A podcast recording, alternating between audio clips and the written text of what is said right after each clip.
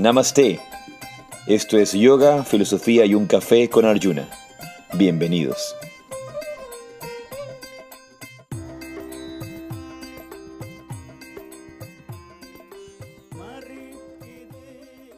Namaste, Jai Shri Radhe. Yo soy Arjuna Das Y yo soy Chintamani. y esto es un episodio más de Yoga, Filosofía y un Café. Bienvenidos. Bienvenida Chintamani, ¿cómo amaneces? ¿Qué tal tu mañana? Muy bien. eh, ya regresando al, al ritmo un poco el que teníamos antes. Así que toca acostumbrarse, levantar a los niños. el Acostumbrándonos a, a ritmos que teníamos hace dos años. Sí, Hace dos años antes que aparezca todo el fraude este. así es. Y bueno, pues retomando rutinas, Prácticas, rutinas que no eran, que, que- que habíamos dejado de tener, que, que son parte de... horarios creo que más, más que nada, como horarios más ah, establecidos. Sobre todo con la educación de los niños, que creo que es un tema importante. Sí. Y ahora, junto con la educación de los niños y los nuevos ritmos de, de la vida, también los tráficos, los tranques de tráfico terribles, terribles, terribles. Realmente se puede ver la inconsciencia de la gente que maneja, la inconsciencia de la gente que ha hecho las reglas de tráfico, las reglas de tráfico la, cons- la inconsciencia de la gente que hizo las calles. La eso iba a decir yo, la planificación No, urbana. un desastre, cero. por lo menos en Guayaquil. Eh, ten- tengo la suerte, y tú también, de conocer otras ciudades eh, que tienen un, un, un distinto desarrollo. Planificación ¿verdad? urbanística existió. Se planificó de, de forma distinta la ciudad, que no deja de tener problemas, no dejan de tener problemas, pero son mucho mejores que las planificaciones de acá, porque acá no ha habido ninguna planificación. O sea, las calles son un desastre, y sobre todo en San Borondón, mucho peor que en la ciudad de Guayaquil. Por suerte vamos caminando al colegio. A que vamos caminando por la vida hacia También. adelante. Vamos avanzando, vamos avanzando. vamos avanzando en el desarrollo. También, vamos también. Vamos caminando. que es- es- esa parte del camino es caminar lento, caminar muy, muy lento en ese desarrollo. Pero eh, ya a nivel práctico, real, directo, objetivo, nosotros vamos caminando literalmente a dejar a los niños al colegio porque queda muy cerca. La escuela queda muy cerca. Bindu Bindu decía, veía hoy día el tráfico y que nadie pasaba y decía, qué suerte que nos vamos caminando al colegio. Le digo, sí, la verdad es que es una suerte. No, no todo el mundo tiene esa, esa ventaja. Y con el ritmo de vida que tenemos hoy día en las distintas ciudades del mundo, en los distintos lugares del mundo, ya la gente casi no camina. La gente va en, en vehículo a todas partes y hay- Bueno. y hay muy poca oportunidad de caminar y es tan importante caminar. es. En ciudades como, por ejemplo, Eso, ciudades, ciudades europeas, por ejemplo, en Barcelona, Madrid, hay cómo usar metro, cómo usar transporte público y buena calidad de transporte público en comparación con el transporte público en general de toda América Latina, que es un desastre, por no decir una porquería de transporte público. Em, por lo menos allá tienes transporte público que te permite luego acercarte y luego tienes que caminar. Entonces son ciudades en las que se camina, son ciudades diseñadas para caminar, no como estas ciudades que no están hechas para caminar y cuando caminas eh, eh, es, eh, es raro, es raro caminar. Así es.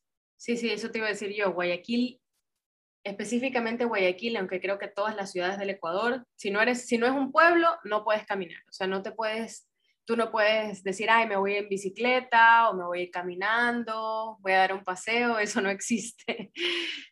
Aprovecho para decir, qué vergüenza a los alcaldes de Guayaquil, a la alcaldesa de Guayaquil, qué vergüenza, es una vergüenza esa señora, qué vergüenza a los alcaldes anteriores, todos los que han venido hacia atrás, qué vergüenza a la ciudad que han venido dejando, porque obviamente son los líderes que están detrás, que no les ha interesado un comino el desarrollo de, adecuado, el servicio adecuado para, para los eh, ciudadanos, para la gente que reside en, en- en una ciudad. Eh, la- el, el alto índice de criminalidad, el alto índice de delincuencia, eh, la no planificación, realmente es, eh, es, es- tremendo, es terrible.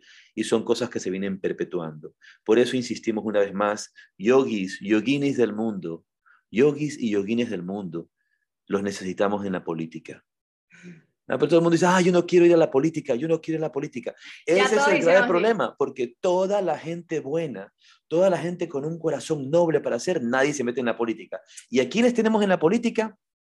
Solamente gente interesada en sus, en sus propias cosas.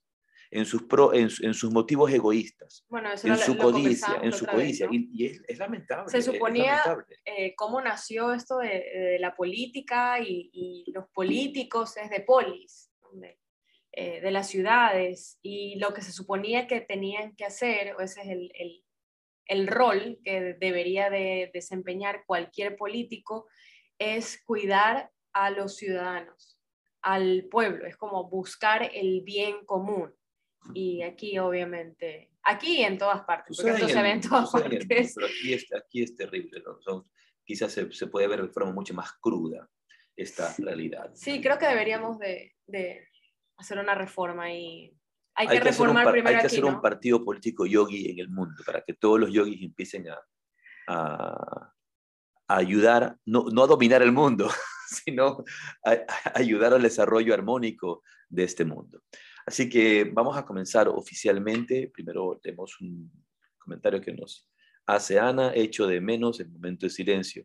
Pero ya va a empezar el momento de silencio. Lo que tienes que entonces echar de menos en este momento es la paciencia. Ten paciencia, ¿no? Porque el momento de silencio siempre lo tenemos en todas las reuniones. Entonces, justamente iba a decir, eh, vamos a hacer nuestro, nuestro espacio de, de meditación, nuestro espacio de interioridad, como todas las reuniones. Y venga esa importante lección que nos deja esta mañana, la necesidad de la paciencia. Esperar, todo llega, todo va a llegar. Muy bien, entonces los invitamos a poner su espalda recta y a cerrar sus ojos.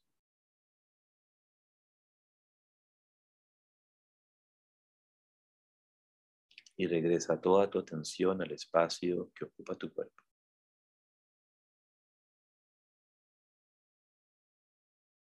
Regresa toda tu atención hacia el aquí y el ahora.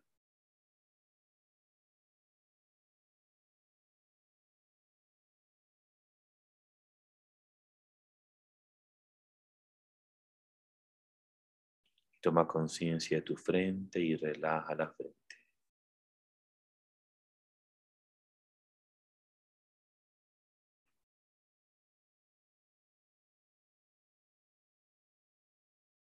Relaja tu frente. No tienes que ir a ningún cielo imaginario ni a ningún lugar lejano. Pero tomar conciencia completa del espacio que ocupa tu cuerpo en el aquí y el ahora. Del lugar donde estás, donde quiera que estés. Y si estás manejando, ya sabes, no cierras los ojos, simplemente relaja la frente. y toma conciencia del flujo de tu respiración. Y mientras más consciente eres de tu respiración, más consciente eres del aquí, del ahora. Y de tu experiencia del aquí y el ahora.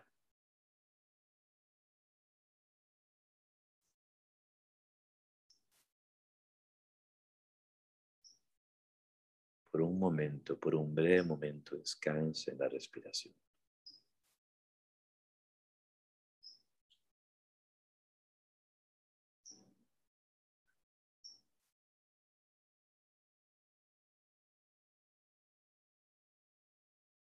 Siente el aire que entra y sale por tus fosas nasales.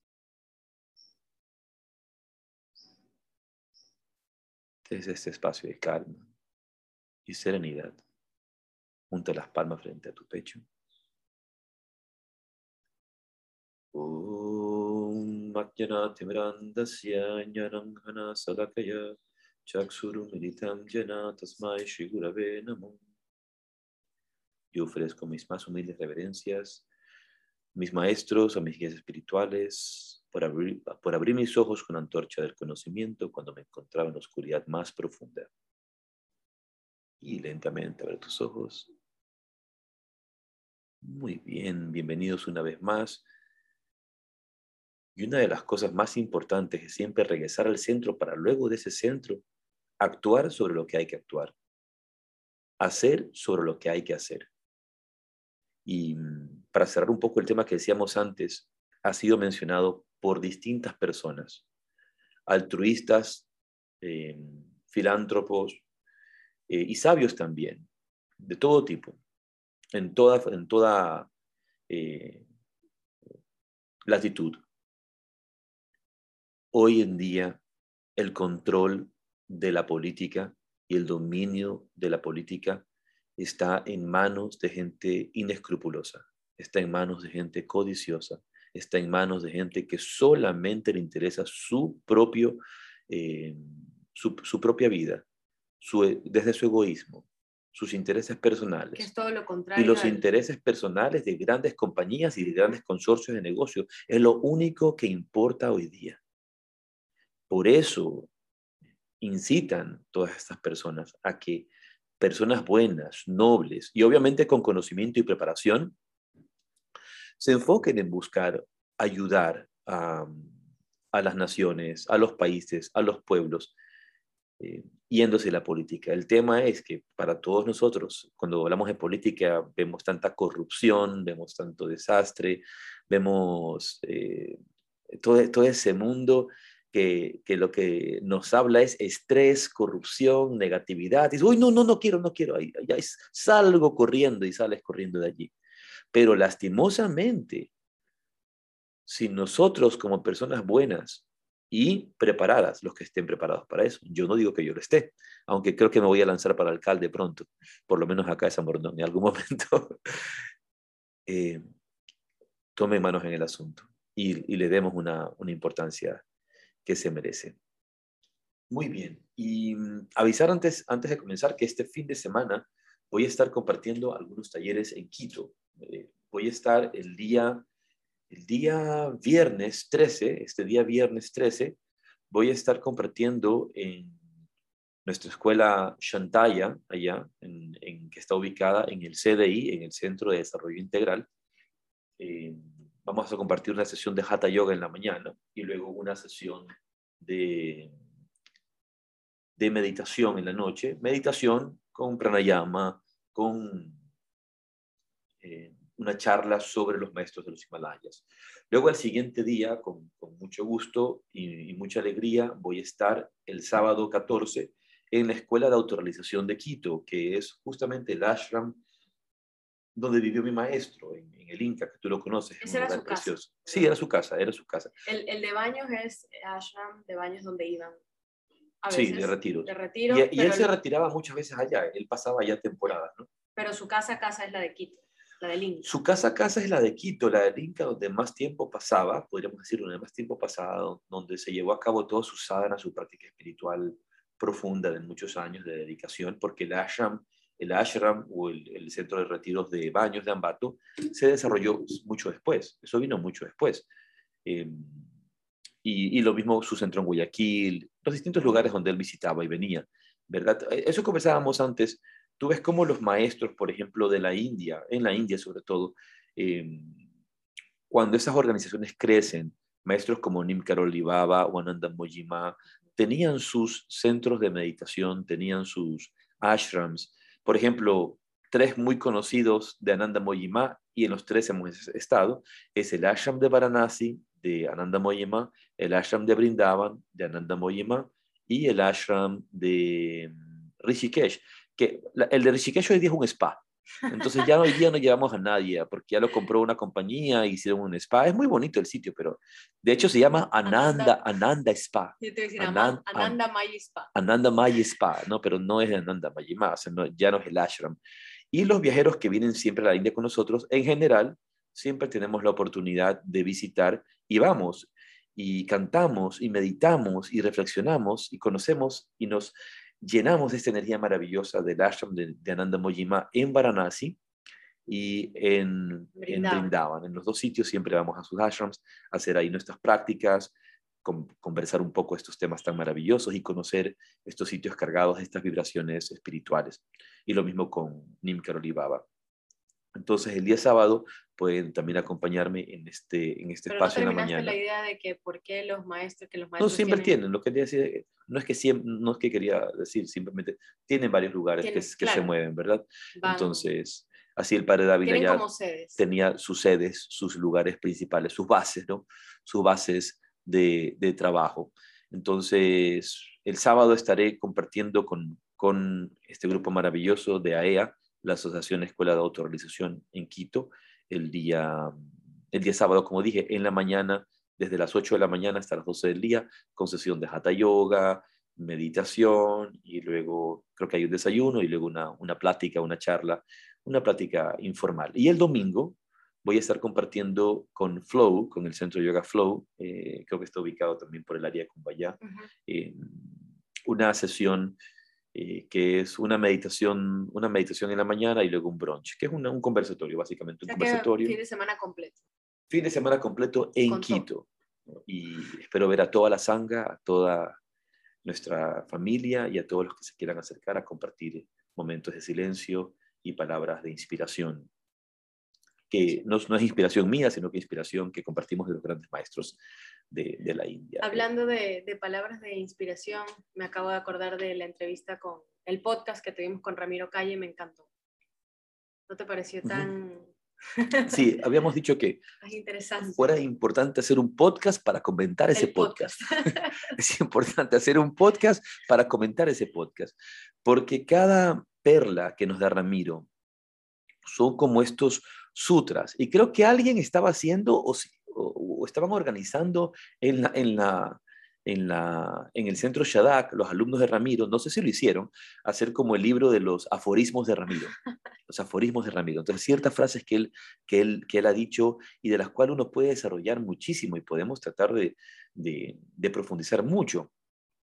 A veces sucede que Ramiro, como hemos escuchado y sabemos, insiste mucho, sobre todo en el último tiempo, en reivindicar al, yoga clásico, a la práctica del yoga, a la meta del yoga, al entendimiento del yoga real y separarlo de lo que él ha, de lo que él ha llamado el yoguismo, lo que él ha llamado el yoguismo, que es estos yogas que son reinterpretados, que, son, que parecen una gimnasia, que parecen una, eh, son un culto al cuerpo y se alejan realmente del propósito del yoga.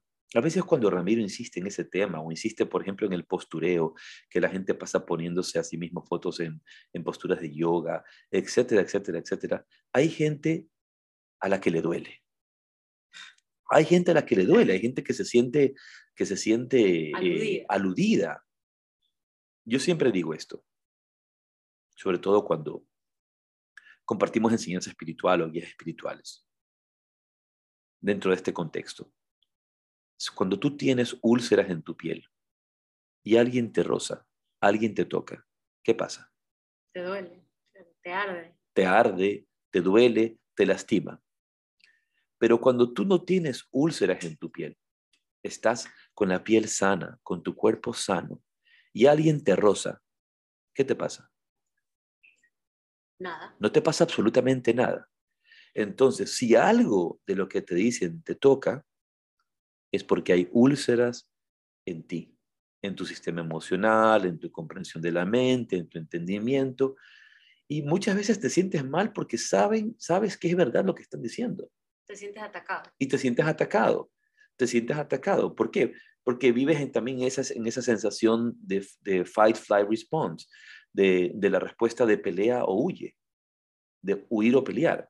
Entonces nos sentimos atacados. Eso va a tener distintos niveles en nuestra propia psicología de por qué razón sucede eso.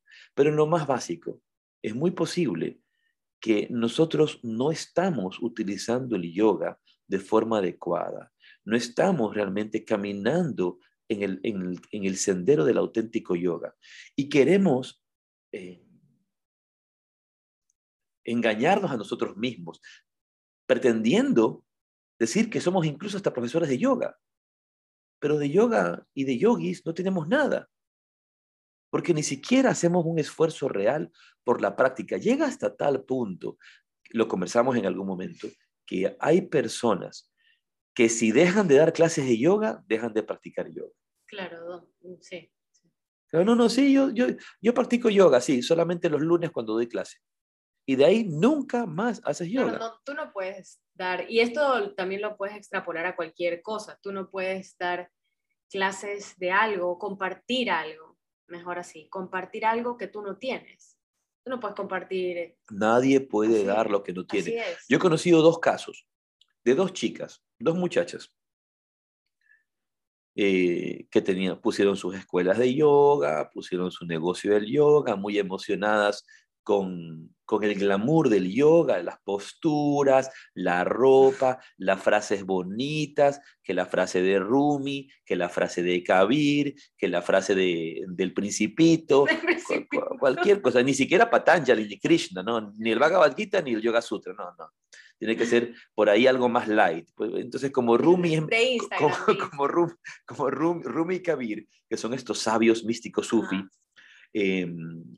sus frases son un poco amplias, entonces es más fácil, ¿no? Porque puede, puede significar cualquier cosa en la interpretación de cualquier persona. Entonces viene eh, eh, eh, y veo ahí que alguien asiente. Es verdad, esa, frase puede, puede significar lo que tú quieras y, como hasta, hasta ser permisivas un poco para, para cualquier cosa que tú estés diciendo, ¿no? Entonces, pero ojo, Kabir y Rumi son filósofos de, de gran profundidad de la tradición sufi.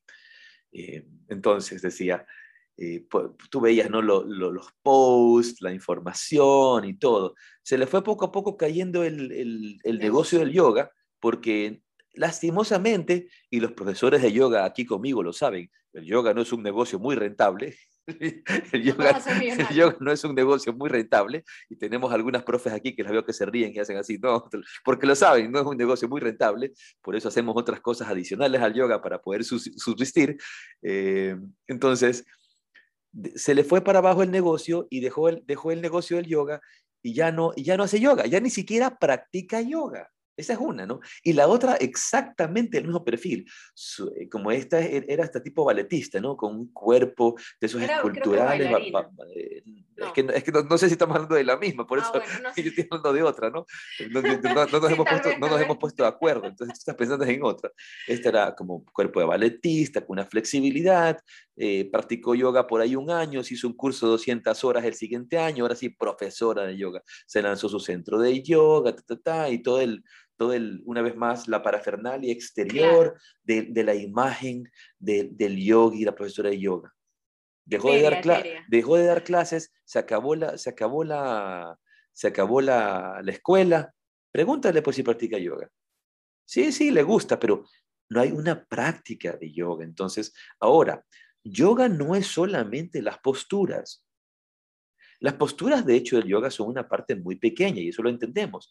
Pero lo que nos sostiene como practicantes de la disciplina del yoga es la disciplina interior, la disciplina profunda, en la cual muchas veces vamos a incluir técnicas de asana, técnicas de pranayama, técnicas de meditación, técnicas de concentración, técnicas de relajación.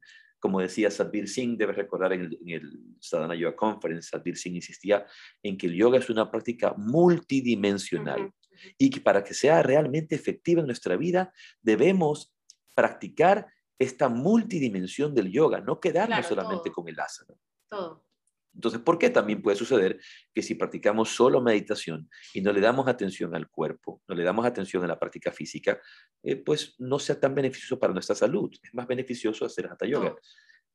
De hecho, el mismo Swami Veda Bharati en algún momento me dijo que él resentía en su propia vida el hecho de haber descuidado su cuerpo de no haberle dado más importancia al cuidado de su cuerpo a través del asana y la práctica de hatha yoga. Que se concentró en la meditación. Porque él se centró principalmente en la meditación y el pranayama, en la vida interior, que por supuesto nos lega una, una, vida fecunda, eh, llena de amor, llena de bondad, llena de iluminación. Swami Veda era uno de los grandes iluminados, es todavía en los planos elevados, uno de los grandes iluminados pero él mismo decía, yo no le he dado tanta importancia al cuerpo, quisiera haberle dado un poco más de importancia porque de esa manera podría no, no, no, estar más saludable, sino preservar mi cuerpo por más, mayor tiempo y en mejor estado para poder entregar mejor mi mensaje, para poder entregar mejor la, la, la, tradición del yoga que tengo que entregar. Entonces, él, él hizo hatha yoga, pero no era tan dedicado a la hatha yoga, pero tuvo muchos alumnos que que él formó para que justamente enseñen, sobre todo en, esta, en este entendimiento profundo del Hatha Yoga. Pero mira qué interesante lo que estás diciendo de no, no, como él, como Swami Veda dice, me hubiera gustado hacer más o darle más. ¿Para qué? Para seguir prestando este servicio. Claro, no era para, no era para simplemente... Para tener un lindo cuerpo, que me funcione bien, porque sí, No, para extender mi vida, sino... con un para- propósito, con un Exacto, propósito pro- el elevado. propósito de servir, Con un de propósito seguir elevado. dando, es- me parece Sí. muy bonito. muy Y, y volviendo a ese caso, hay tanta gente que practica yoga eh, como profesores de yoga, pero en el instante en que dejan de ser profesores, mejor, perdón, no practican. Debemos volver a la fidelidad de nuestra práctica. Nuestra práctica de yoga o tu práctica de meditación no puede solamente ser la práctica de un minuto o de dos minutos que hacemos aquí en Yoga, Filosofía un Café cada martes. No, eso no puede ser tu práctica de meditación. Tu práctica de meditación está bien. Si solamente cuentas con tres minutos en tu día, haz tres minutos en tu día, pero todos los días, al despertar Constancia. o antes de acostarte.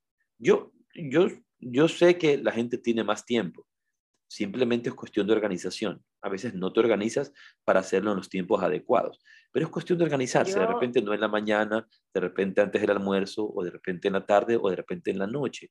Pero uno tiene que organizarse y todos cuentan con tres minutos o con cinco minutos. Sí, quizá no sea nada, quizá no digas, no, yo quiero meditar 15, 20, pero si no estás meditando ni 15 ni 20 y no tienes la práctica, empieza por algún lado, empieza por Eh, algún lado. Eso creo que es lo que me toca a mí a- ahora, con esto de que mencionábamos antes, de que estamos retomando estos nuevos ritmos, eh, pues, y, y estoy, la verdad, muy honestamente, muy cansada, porque retomar estos ritmos y ya, pues no tengo 20 años, este, se nota, se nota el ir a las clases con los niños y hacer ejercicio por la tarde y salir a caminar en la mañana y el desayuno y el almuerzo y trabajar, etcétera, etcétera.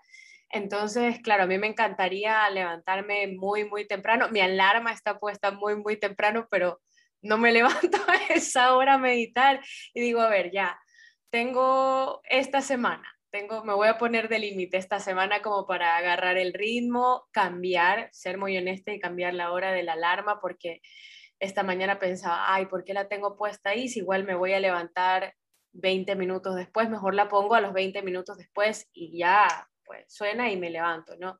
Para poder sentarme a meditar el, el tiempo que, Claro, pero es que lo, lo quiero. que, lo que estás haciendo es simplemente encontrarlo porque recién la semana Adaptando, pasada, la- adaptando. la semana pasada hemos comenzado un nuevo ritmo y tienes que encontrar tu, tu, tu nuevo espacio Así en ese es. nuevo ritmo, nada más es. es parte de la vida. Pero una vez más, creo que como sugerencia práctica para todas las personas que nos escuchan y para todas las personas que em, se inspiran a decir, sí, es verdad, tengo que renovar mi, mi compromiso con mi práctica interior, con mi meditación, con mis ejercicios de concentración, la constancia. Ujú. La constancia es esencial. Sin constancia no hay nada. Uno debe ser constante, así sea en, en- en breves la- eh, lapsos de tiempo. La constancia, preferible hacerlo todos los días y a la misma hora, es lo mejor, es lo mejor. Si lo haces a todas las horas, a todos los días, pero a distintas horas, en distintos días, no va a ser tan efectivo Sí. no va a ser tan efectivo. Y la, la experiencia eh, lo revela, la experiencia nos lo dice. Además que vas creando un, pa- un patrón, que eso finalmente es lo que va a reconocer tu Mira cuerpo, cómo- tu cerebro. mira cómo hemos desarrollado todo esto solamente a través de esa mención que Ramiro hace, ¿verdad? Entonces, cómo podemos ampliarnos hacer, en cualquier frase que Ramiro tenga, volver a lo que él decía. A veces yo, yo me doy cuenta que hay gente que se siente lastimada o que se siente atacada. Y yo los llamo a observar primero por qué se sienten atacados.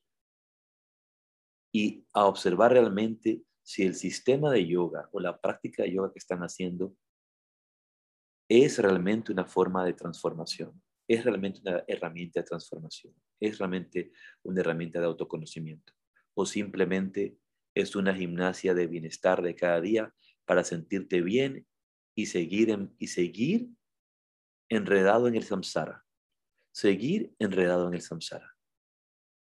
¿Cómo es? ¿Cómo es tu práctica? ¿Realmente tu práctica está llevándote a transformar tu vida o estás todo el tiempo metido en la rueda del samsara, sin salir de allí, simplemente en el lindo vehículo del yoga, en el lindo vehículo de lo que tú llamas yoga, pero lo que es, es la, la relajación y la tranquilidad para luego ir de nuevo al desmadre.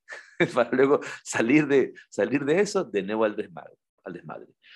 Bien, entonces, hoy día tenemos un tema interesante, un tema que lo comenté y lo hice cuando hacía yoga, filosofía, un café solo, y no lo hacía como, no lo hacíamos como podcast, sino que lo, lo, lo hacía con estas reuniones de Instagram. Instagram Live, desde India. Desde la India, y que luego hice unas acá porque gente me seguía pidiendo. Eh, pero el formato de Instagram realmente me, me, me perturbaba mucho, eh, mucha perturbación, o sea, el, teléfono y la forma de, de, transmitir y todo realmente... El mal internet, se iba la luz. No solo acá, no solo allá, me refiero acá. El hecho de hacerlo con un teléfono y de poner, poner esto y, y no, no, es tan, no es tan bonito como hacerlo en Zoom, que para ponerlo en Spotify es mucho más... Eh, logísticamente, logísticamente es más sencillo y, es, y es asible con una regularidad. En cambio, estar haciendo Instagram, Instagram Lives todas las semanas no es tan fácil. No, si yo no hubiera tenido el apoyo de Ananta Das, que nos ayudó tanto en la India con, muchas cosas, no hubiera, no hubiera sido posible. Pero en, en, en, uno de estos tuve oportunidad de hablar de este tema y hoy día vamos a conversarlo con, eh, contigo. Eh, el, el, el, tema que vamos a hablar hoy día es sobre el tercer ojo. Este, este tema tan místico, tan misterioso, parte del ocultismo yogi el tercer ojo. ¿Qué es realmente el tercer ojo? La apertura del tercer ojo, eh, la comprensión sobre este tercer ojo. Tanto se habla del tercer ojo, de la glándula pineal, del ojo espiritual. Eh, hemos escuchado distintas cosas, entonces conversar un poco acerca de este tema que es fascinante, interesante y muy, muy llamativo. Sí, eh, bueno, creo que todas esas preguntas que acabas de hacer te las hago yo a ti, porque a mí, la verdad, todavía no me queda muy claro. Todo todavía el mundo, no, todavía no, se te ha abierto el tercer Todavía no se me abre.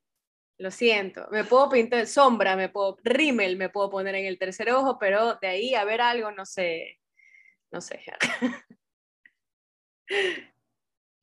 Bueno, el primero es un tema interesantísimo, pero hay que como empecé en esa reunión también, decir dónde principió, eh, dónde empezó, dónde comenzó este interés por el tercer ojo, sobre todo en las dos últimas décadas o las tres últimas décadas, o ya va a ser más, ya, ya ni siquiera son tres décadas, ya es mucho más. Creo que tú mucho te quedaste en otro año. Pero hacia los años 70, 70, comenzó con mucha comenzó con, eh, con, mucho ruido, con, con mucho ruido, no, en los años 70, los años 70 fue cuando más se hablaba del tercer ojo, porque estaba en boga este libro de Lobsang Rampa, que fue publicado antes, fue publicado antes, sí, pero fue en los años 70 donde más bulla se hizo con el libro del tercer ojo.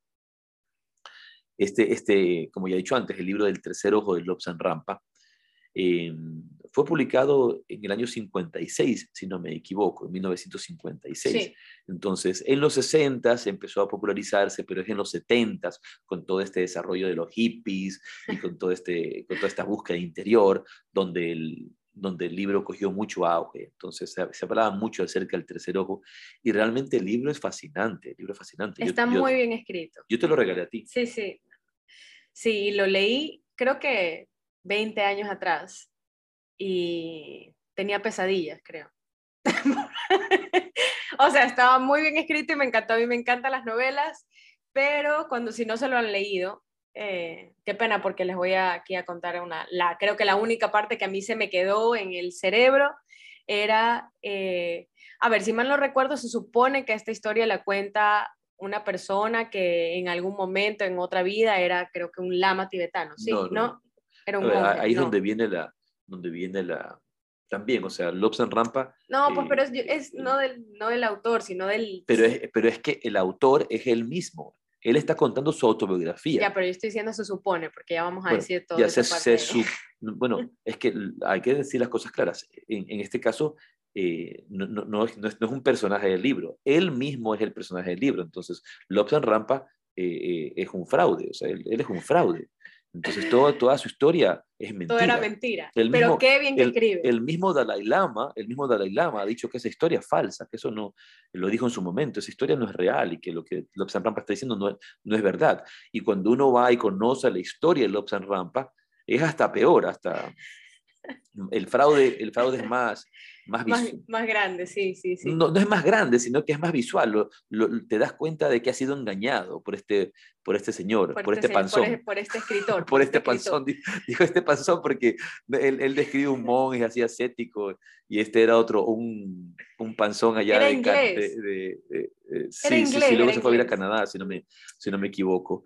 Eh, pero él, él, no era el monje que él decía. pero bueno, en todo caso, este señor... Pero lo que antes lo que, lo que digas, no es que en su vida pasada él había sido, ¿no?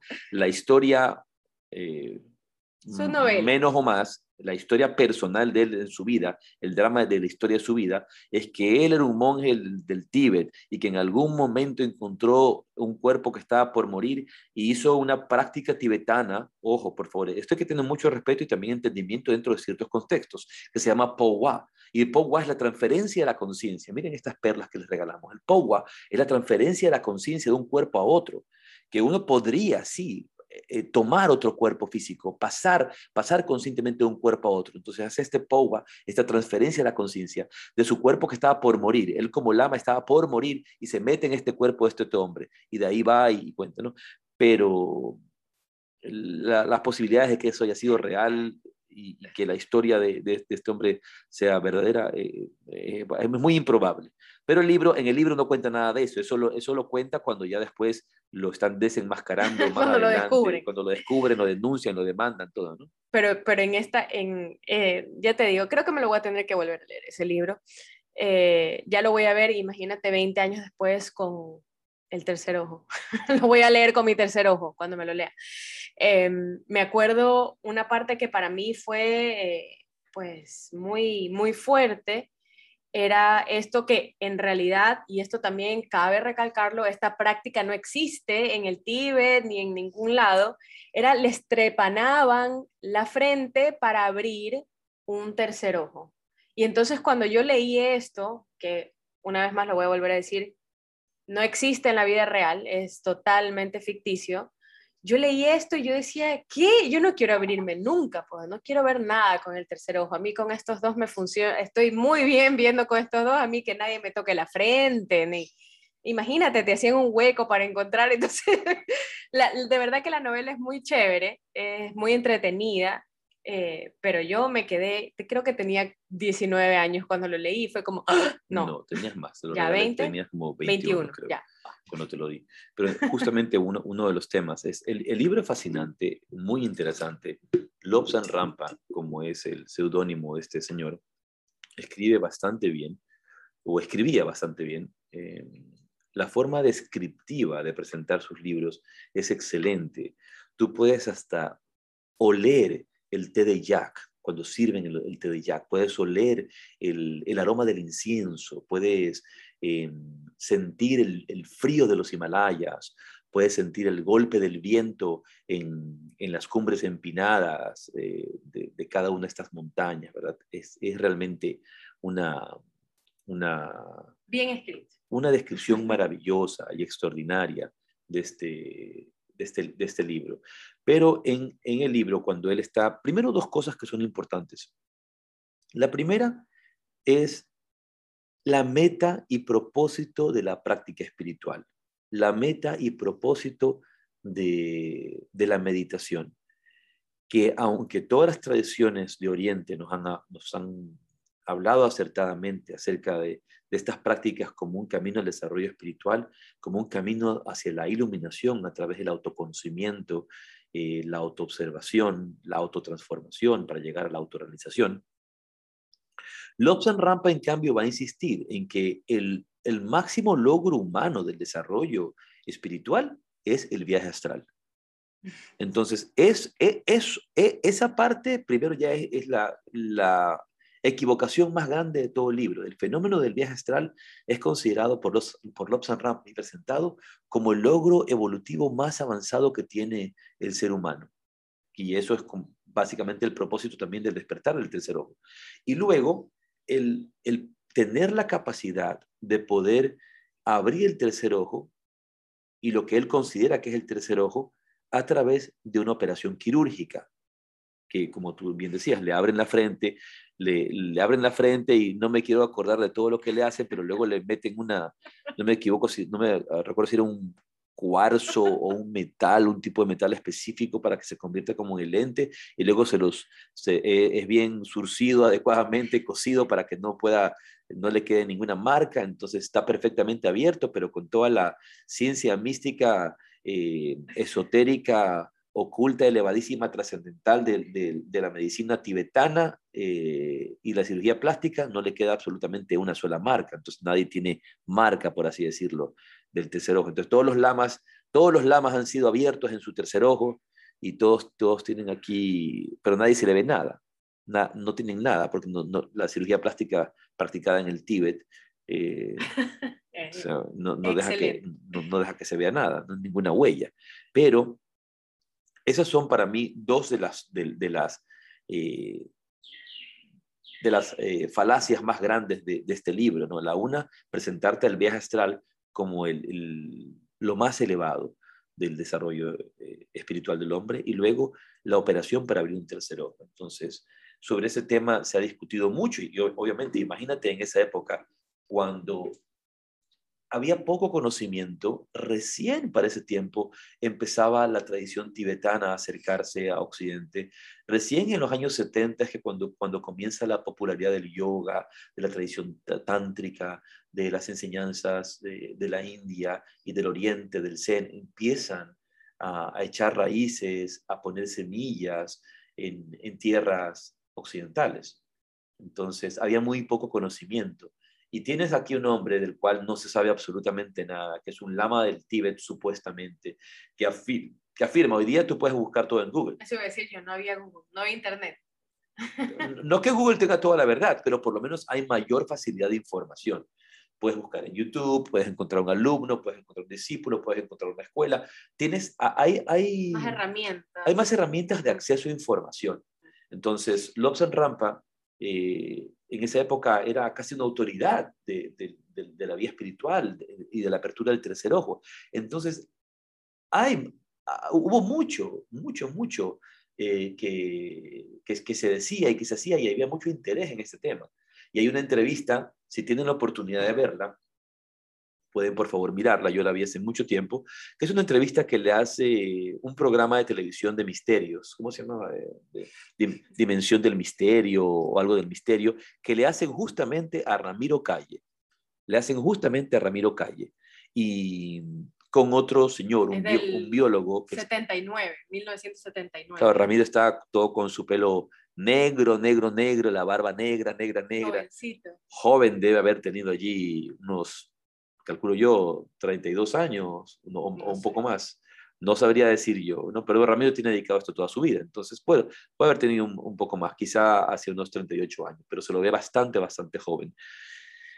Pero una cosa interesante de la entrevista y verlo a Ramiro en esa entrevista es su templanza, su serenidad, su enfoque, su claridad, la misma claridad que, le, escuchamos hoy, con la misma claridad le respondió a este, a este entrevistador. Entonces, una pregunta que le hacen a Ramiro, y es la misma respuesta que daría yo, eh, le dicen, bueno, usted en todos los viajes que ha hecho por el Oriente, en todos los viajes que ha hecho por el Tíbet, ha estado con lamas, ha estado con místicos, ha estado con yogis, eh, ha visto a alguien con el tercer ojo abierto, ha visto a alguien con su tercer ojo abierto. Obviamente el entrevistador le está preguntando si alguien con una ranura aquí tiene un ojo que se le abre, ¿no?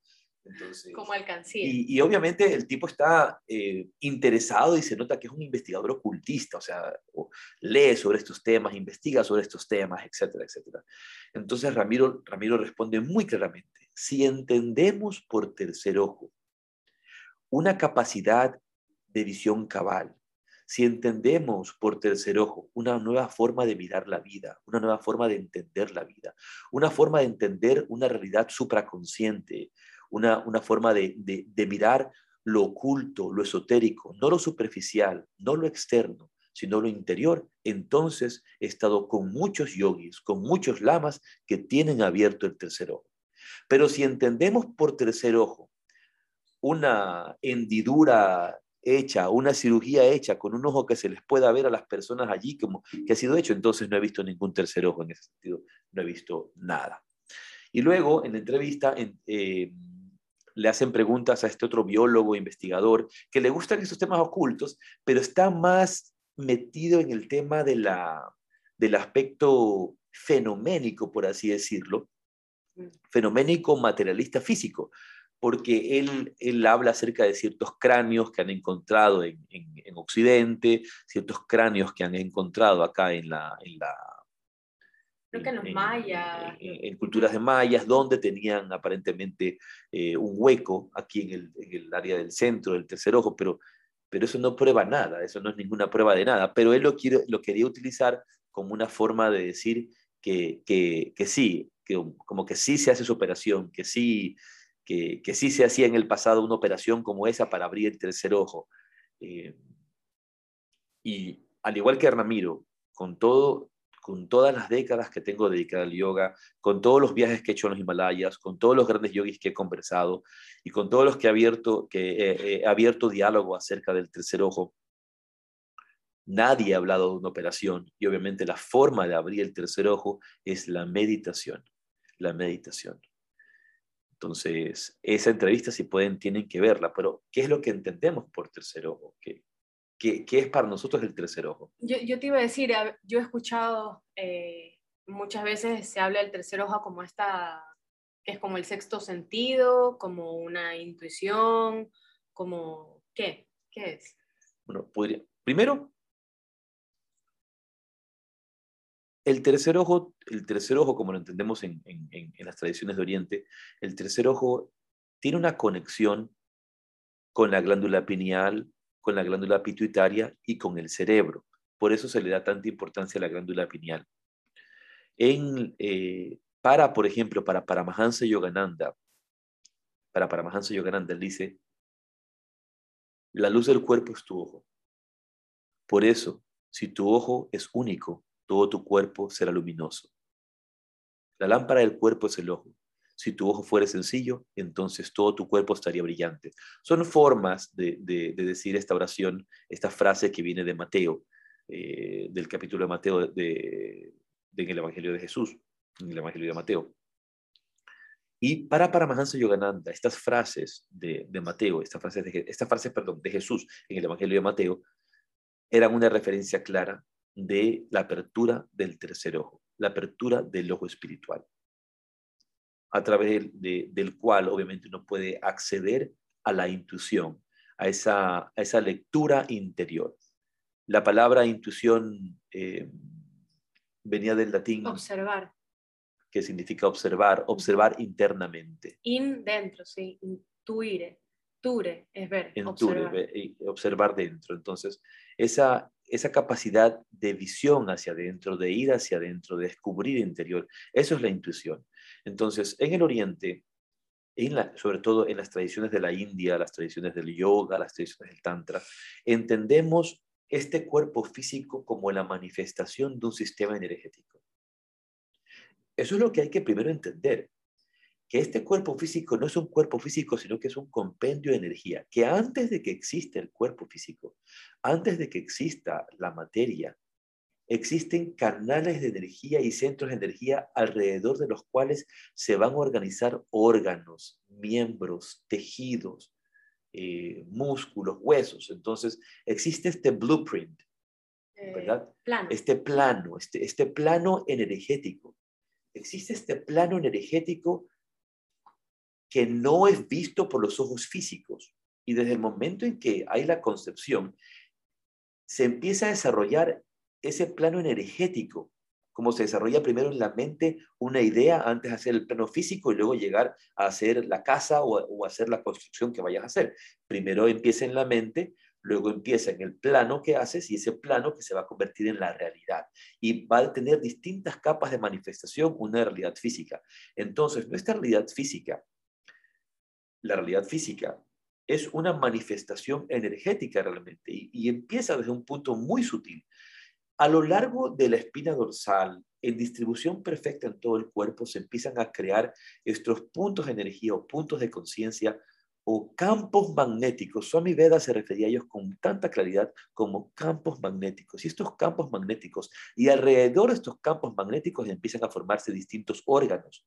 Que van a permitir el funcionamiento de estas facultades o energías eh, distintas. Cuando tú te refieres a campos magnéticos, es lo mismo que los chakras. Claro, chakras son campos magnéticos. por un lado se llama chakra rueda y por otro lado se llama padmas, lotos. Entonces, por eso hablamos del loto con dos pétalos, el loto con cuartos pétalos, el loto de los mil pétalos. Entonces, el cerebro, la glándula pineal, la pituitaria van a tener una conexión con distintos centros de energía en, el área de la cabeza, ubicados energéticamente en esa área, como son el loto de los mil pétalos, el Sahasrara chakra y el Ajna chakra. Ahora, también el Ajna chakra tiene, por ejemplo, una, una un polo positivo y un polo negativo, por eso podemos ubicarlo de alguna manera hacia la base de la médula oblongada como polo negativo y hacia el entrecejo como polo positivo, es decir, por eso hablamos del el loto de los dos pétalos, dos energías que están fluyendo hacia adelante y hacia atrás, mm. ¿ok? Entonces, em, ese espacio va a ser el asiento de la intuición, pero no quiere decir que la intuición está solamente aquí, porque esa intuición, que, es una capacidad del alma, que es que es el conocimiento del alma, se manifiesta en todo nuestro cuerpo y en cada uno de los centros de energía va a tener eh, una distinta percepción, por así decirlo. Vamos a percibirlo distinto. Por eso sentimos sensaciones en el estómago, sensaciones en el corazón. Son manifestaciones de la intuición. Pero en términos prácticos hablamos, hablamos del entrecejo como el centro principal de la intuición. Y está conectado y tiene una conexión con la glándula pineal, con la glándula pituitaria y con el cerebro. Pero Aquí es donde hay que decir, el tercer ojo no es la glándula pineal. Ya. El tercer ojo no es, no es una glándula endocrina. el, el tercer ojo no es esto, el tercer ojo es el despertar de la visión espiritual. Y obviamente, así como el, cerebro no es el loto de los mil pétalos. Y cuando, por ejemplo, se han estudiado en laboratorios de investigación científica en la India y se ha conversado sobre el yoga en la India, para muchos médicos y para muchos investigadores que no niegan el valor del yoga, que no niegan el valor psicosomático del yoga, pero que no necesariamente están de acuerdo con, con las descripciones energéticas del yoga, para ellos no existe tal cosa como un loto energético, sino que los yogis estaban tratando de explicar el cerebro y las miles de conexiones del cerebro. Una, una, metáfora. No sé si me explico. Claro, o sea, eh, eh, para muchos de estos estudiosos no existe tal cosa como el Sahasrara Chakra. valoran el, valoran el, el, el, yoga. saben que, que, el yoga tiene un, un poder eh, extraordinario para el cuerpo, para la mente, etcétera, lo que tú quieras, pero no creen que exista un loto de los mil pétalos, sino que lo que los yogis estaban tratando de decir es que estaban tratando de hablar del cerebro. Y lo mismo con los plexos y las glándulas. Entonces, para ellos no existen esto de los chakras.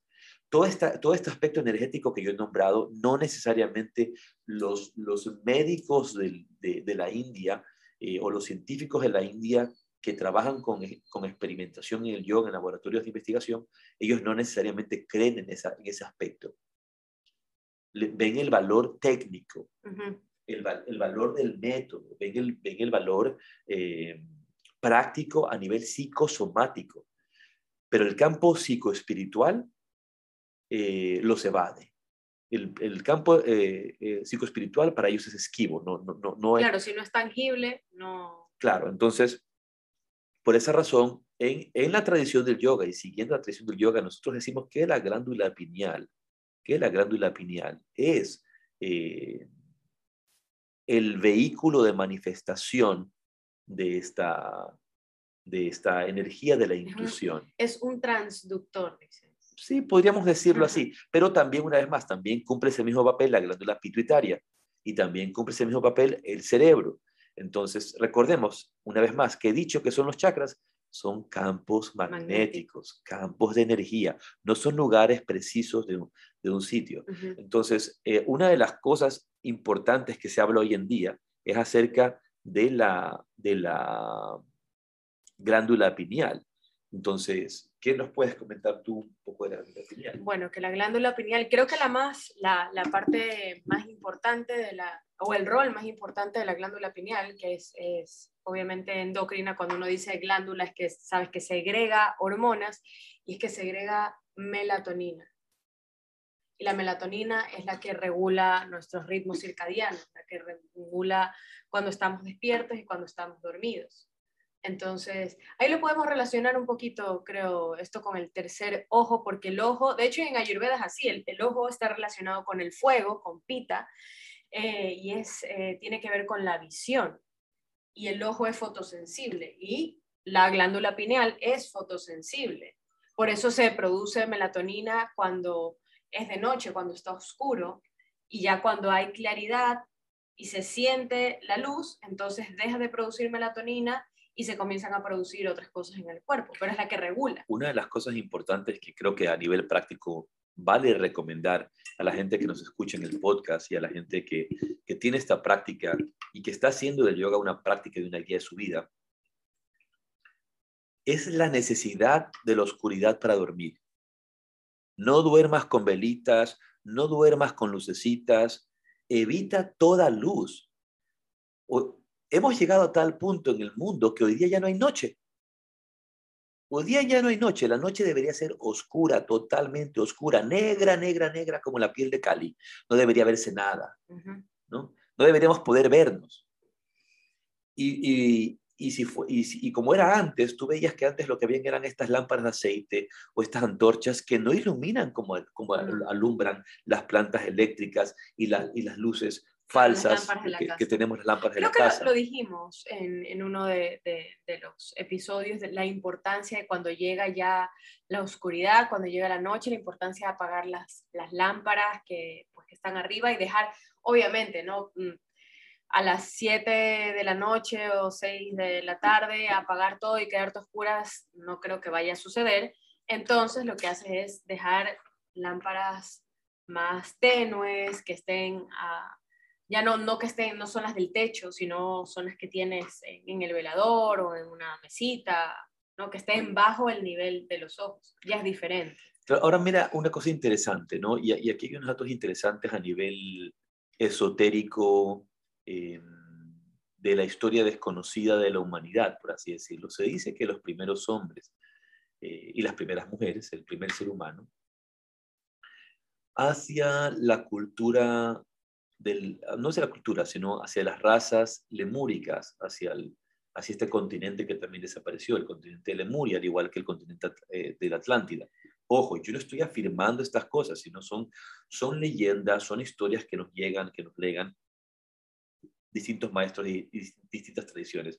Se dice que en, la, en, la, en el pasado, en el pasado lejano, en el camino de la evolución, antes de llegar a los erectus y a, los distintos niveles de desarrollo de, de, las razas, eh, y hablamos de muchos millones de años anteriores a los que la ciencia actual eh, acepta. Ahora, hay cosas interesantísimas eh, que, que, que sobrepasan lo aceptado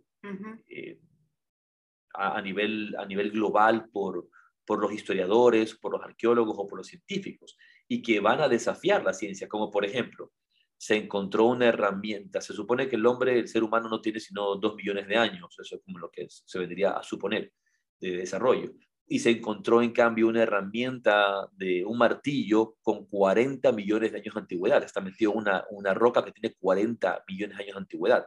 Entonces, mucho más anterior a todo esto. Se dice que cuando el primer hombre, el primer ser humano empieza a existir, no, no tenía estos ojos propiamente como los conocemos y que la glándula pineal estaba hacia afuera y la glándula pineal servía como una especie de sonar, así como en los murciélagos, así como en los, cetáceos, como delfines, en los cetáceos, que a través del sonido ellos podían inmediatamente, de forma prácticamente intuitiva, percibirlo todo y recibir toda esta información de afuera. Es sumamente interesante que los ojos, que son fotosensibles, que reaccionan hacia la luz, y los que nos van a ayudar en la producción también de melatonina, pero la glándula pineal funciona similar a un ojo, como que hubiera sido un ojo. También es sensible a, es fotosensible también percibe luz.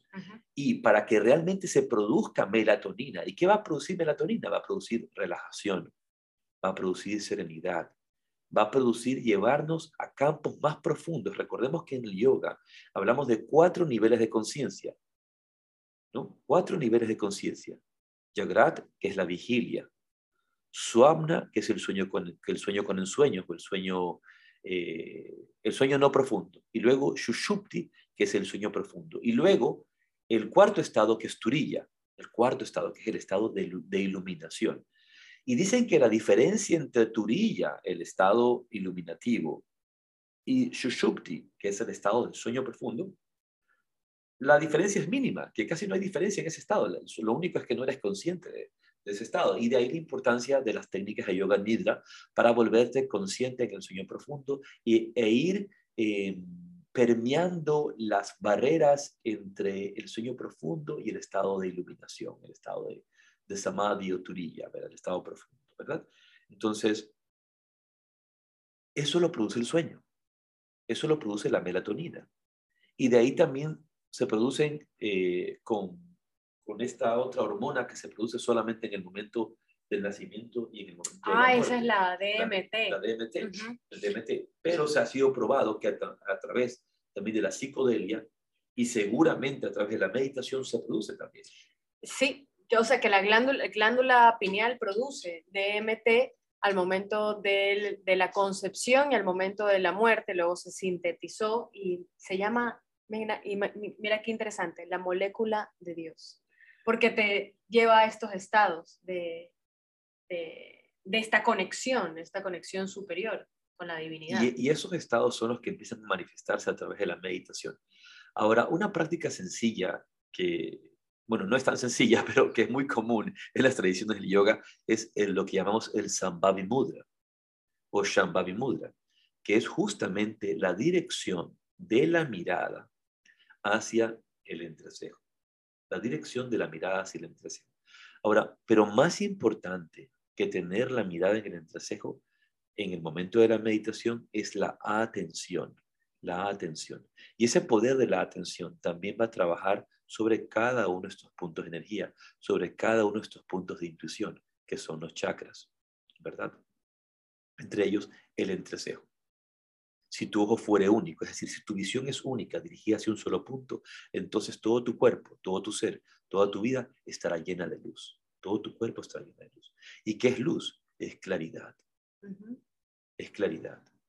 Es, eso es la luz, y eso representa la luz, es una la visión clara de la vida, la visión clara del interior, la visión clara de lo que sucede en, tus, en tus sistemas, en tu mente, en tus emociones y la visión clara de lo que realmente tú eres y de lo que no eres, como muchas veces me, gusta, me gusta decir. Entonces es interesante esta relación que existe entre la glándula pineal, las hormonas que produce y la meditación y ser un vehículo de manifestación de, de estados superiores de conciencia, no voy a decir alterados de conciencia.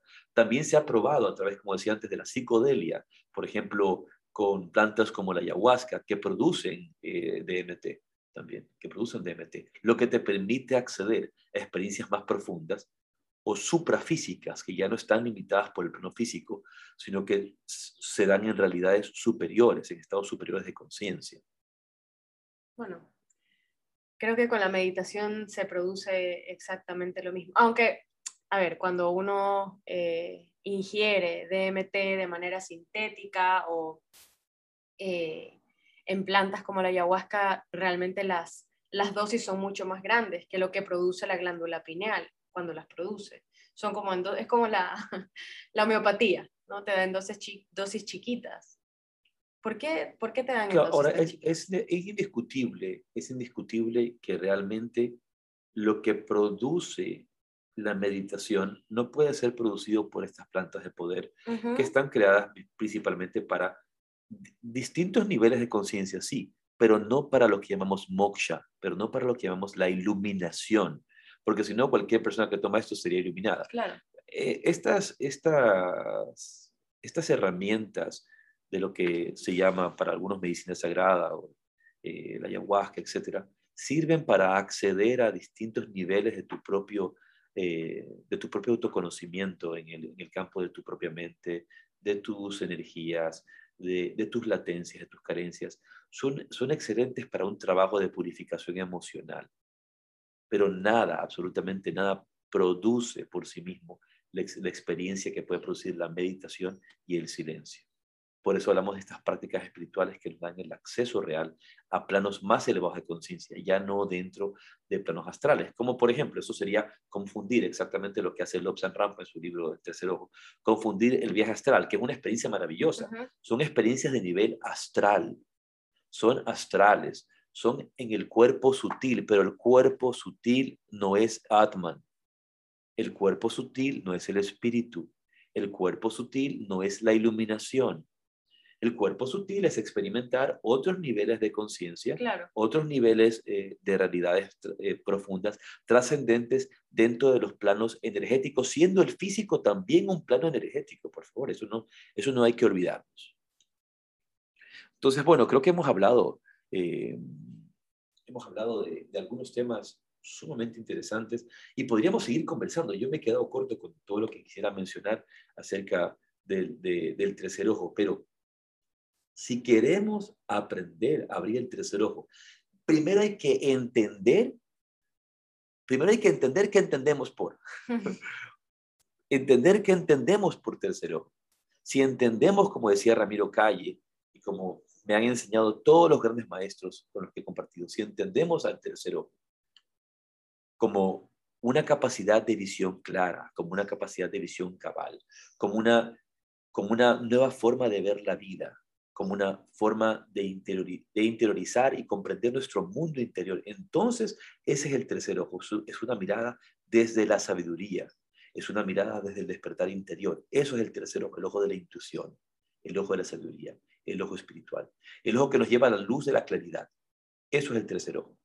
Pero si lo que quieres es abrir el tercer ojo para tratar de verle el aura a las personas, o tratar de ver a través de las paredes, o tratar de ver, de, ver a través del celular para ver qué, dicen, qué dice tu novia o tu novio en el celular sin que te lo dé. Para, e, e, e, esa payasada, esos disparates, eso, no es el tercer ojo, el tercer ojo no tiene nada que ver con eso.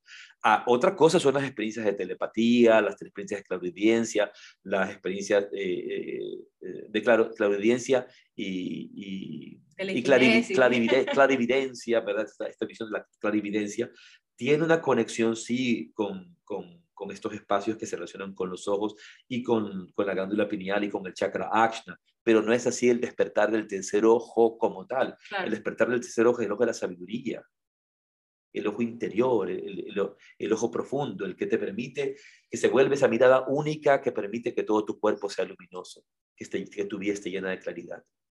Entonces, si entendemos eso por tercer ojo, entonces la herramienta para abrirlo, como siempre hubiera insistido e insistió mi maestro, el padre Dávila, es la meditación.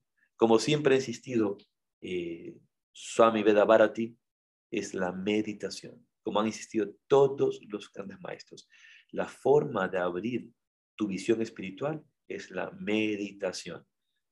La parada de cabeza no te va a abrir el tercer ojo. Así que no importa cuánto te pares de cabeza. Y un buen ejercicio será llevar la mirada al entrecejo, cerrar los ojos o simplemente poner la atención, poner la atención, nada más. Si no, si fuera, si el tercer ojo se abriera por llevar la mirada al entrecejo, entonces todos los adolescentes serían iluminados. Todos los adolescentes serían iluminados, porque cada vez que tú, hijo, ya comiste, ay, y lleva los ojos para arriba. Ay, tú que como, ay, los ojos para arriba.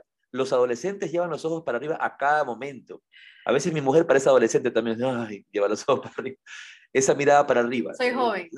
Entonces, eh, poner los ojos para arriba es como torcer los ojos, eso no, no te va a abrir tampoco el tercer ojo. Lo tengo claro. La técnica, de, no te estaba diciendo, la técnica de la meditación, la práctica de la meditación el ir hacia el interior va a abrir ese ojo espiritual.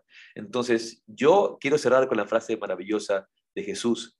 La lámpara del cuerpo es el ojo. Si tu ojo se vuelve único, entonces todo tu cuerpo estará lleno de luz. Qué bonito. Muy bien, ha sido un bonito podcast, espero que lo hayan disfrutado. Un episodio más de Yoga, Filosofía en Café y nos vemos el prox, la próxima semana. Yo no sé si este jueves haga la dicha de meditar porque ya se acabó, creo que voy a tomar vacaciones. No, mentira, creo que la voy a hacer, pero abierta al público, ya veremos. Un abrazo a todos, que tengan un lindo día. Gracias, rabe, rabe.